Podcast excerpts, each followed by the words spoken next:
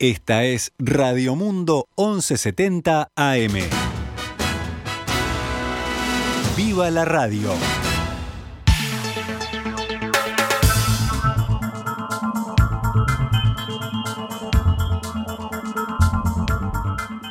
Doce horas 10 minutos, momento de iniciar noticias al mediodía en este miércoles 13 de abril del año 2022 cuando nos disponemos a actualizar la información a esta hora. El Frente Amplio prepara un llamado a sala para la ministra de Economía y Finanzas, Azucena Arbeleche, para saber si el gobierno tiene preparada una estrategia para contener los precios o si se limitará a adoptar medidas puntuales. La instancia pretende oficiar también como un encuentro con la ministra previo al envío de la rendición de cuentas. Según dijo el diputado Sebastián Valdomir en diálogo con Diario El Observador, el llamado está planificado para realizarse a mediados de mayo en régimen de comisión general.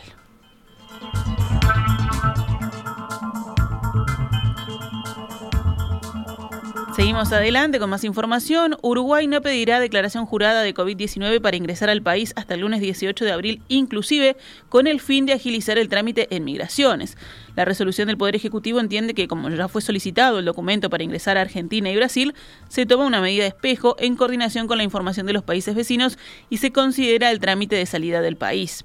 La medida es para ingresos terrestres y fluviales. Los aeropuertos sí requerirán de la declaración jurada. Además, habrá refuerzos de personal de migración, sobre todo en los pasos de frontera en el litoral del país. Justamente, si hablamos del número de personas que eh, entraron y salieron estos días de nuestro país, el Departamento de Estadística de la Dirección Nacional de Migración informó que desde el viernes previo al comienzo de Semana de Turismo o Semana Santa hasta ayer martes casi 100.000 personas salieron del país. En concreto, los datos aportados indican que 99.641 personas salieron del territorio nacional y que solo ayer martes salieron 12.176 individuos. El informe señala que de este total de personas el 85% era de nacionalidad uruguaya.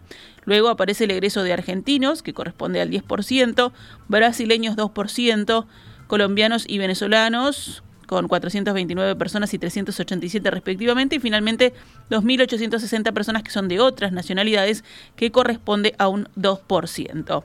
El principal punto de control por donde salieron los egresos, según esta información, aportada por el Ministerio del Interior fue el cruce por Colonia. Lo siguen Paysandú, Fray Ventos, Salto y Río Branco. Luego aparece el Aeropuerto Internacional de Carrasco, el Chuy, el Puerto de Montevideo y Rivera.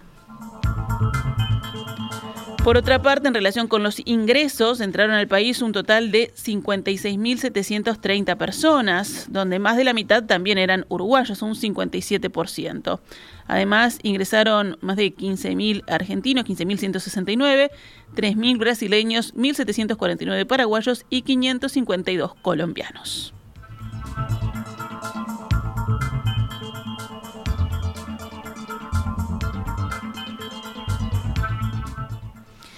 En otros temas, el PIT-CNT propone crear programa de soluciones para afrontar la política tan agresiva, según dice la central, contra los trabajadores. El dirigente Pablo Abdala, presidente de la central, Planteó que la construcción de las alternativas obviamente debería involucrar a los trabajadores, pero también a los sectores medios, a los pequeños empresarios de la ciudad y del campo cuyas labores tienen que ver con la demanda interna afectada por este ajuste de más desigualdad del gran capital, según sus declaraciones.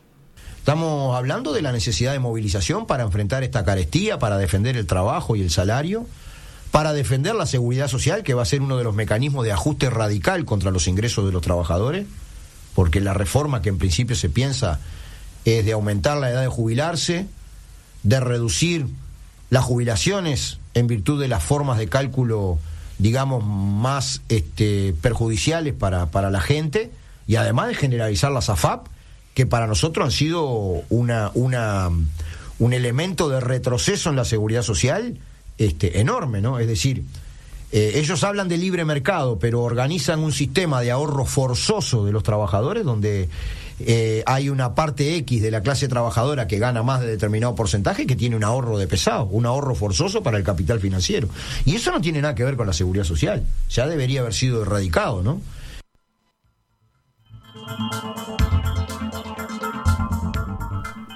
Abdala detalló también que para el primero de mayo el pit prevé realizar tres caravanas en el área metropolitana que confluirán en una movilización por Avenida del Libertador.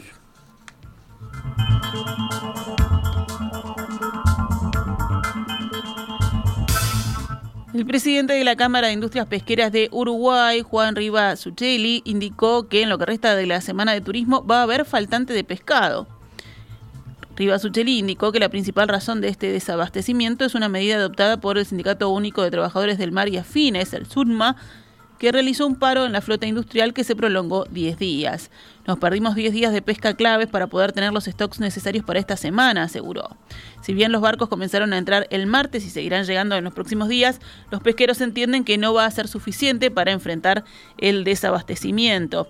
Para afrontar la situación estamos tratando de que buena parte de la mercadería que viene en los barcos, que habitualmente va a la exportación, se destine al mercado interno dijo el presidente de la Cámara de Industrias Pesqueras del Uruguay.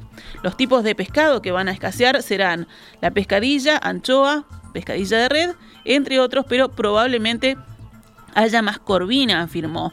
A la situación se suman otros conflictos sindicales que hubo en los tres primeros meses del año, según el presidente gremial, que impidieron llegar a abril en condiciones. No obstante, aclaró que el sector pesquero afronta otros problemas que dificultan el trabajo es la raíz de la situación. Esto no quiere decir que todos los problemas de la pesca sean sindicales, dijo, y mencionó, por ejemplo, el costo país, el valor del dólar y los permisos requeridos.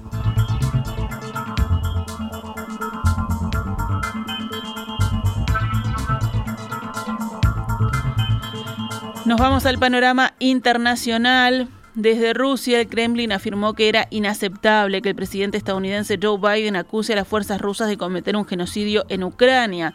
Estamos completamente en desacuerdo y consideramos inaceptable cualquier intento de distorsionar la situación de esta forma, dijo el vocero del Kremlin, Dmitry Peskov, a la prensa.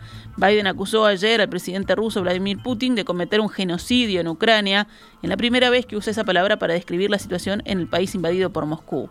Biden aclaró que la última palabra la tendrían las Cortes para determinar si las acciones de Rusia en la antigua República Soviética, que incluyen acusaciones sobre atrocidades cometidas contra civiles, constituyen un genocidio.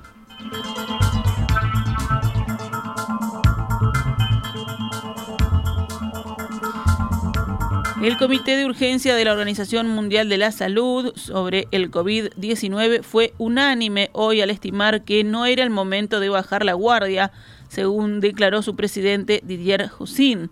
Según este comité, la pandemia aún es una emergencia sanitaria que genera preocupación internacional. La situación con respecto al COVID-19 está lejos de terminarse, dijo el experto en rueda de prensa en Ginebra.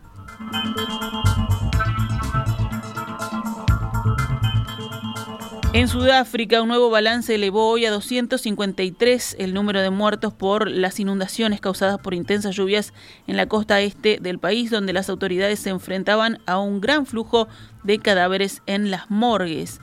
Las lluvias más intensas en más de 60 años han dejado paisajes devastados, con puentes derrumbados, deslizamientos de tierra y carreteras sumergidas en torno a la ciudad portuaria de Durban, epicentro de la catástrofe.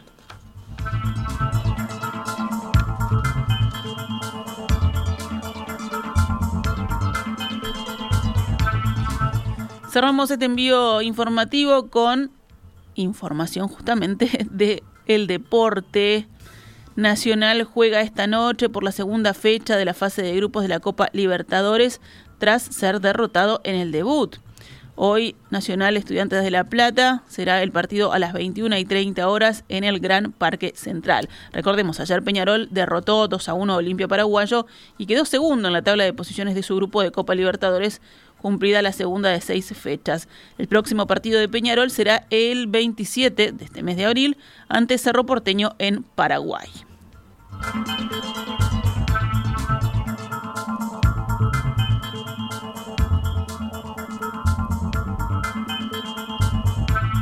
Si hablamos de básquetbol, Olimpia se clasificó a los playoffs de cuartos de final de la Liga de Básquetbol tras liquidar anoche por adelantado su serie venció a Defensor Sporting 94-81. La liga sigue mañana con Nacional Aguada. Y el salteño Jorge Soto del Club Ciudad del Plata ganó ayer la quinta etapa de la Vuelta Ciclista de Uruguay entre Melo y Tacuarembó. Agustín Alonso, también del Ciudad del Plata, sigue primero en la clasificación general. La carrera continúa hoy, se está desarrollando el tramo entre Tacuarembó a Paysandú sobre 190 kilómetros. Esta es Radio Mundo 1170 AM. ¡Viva la radio!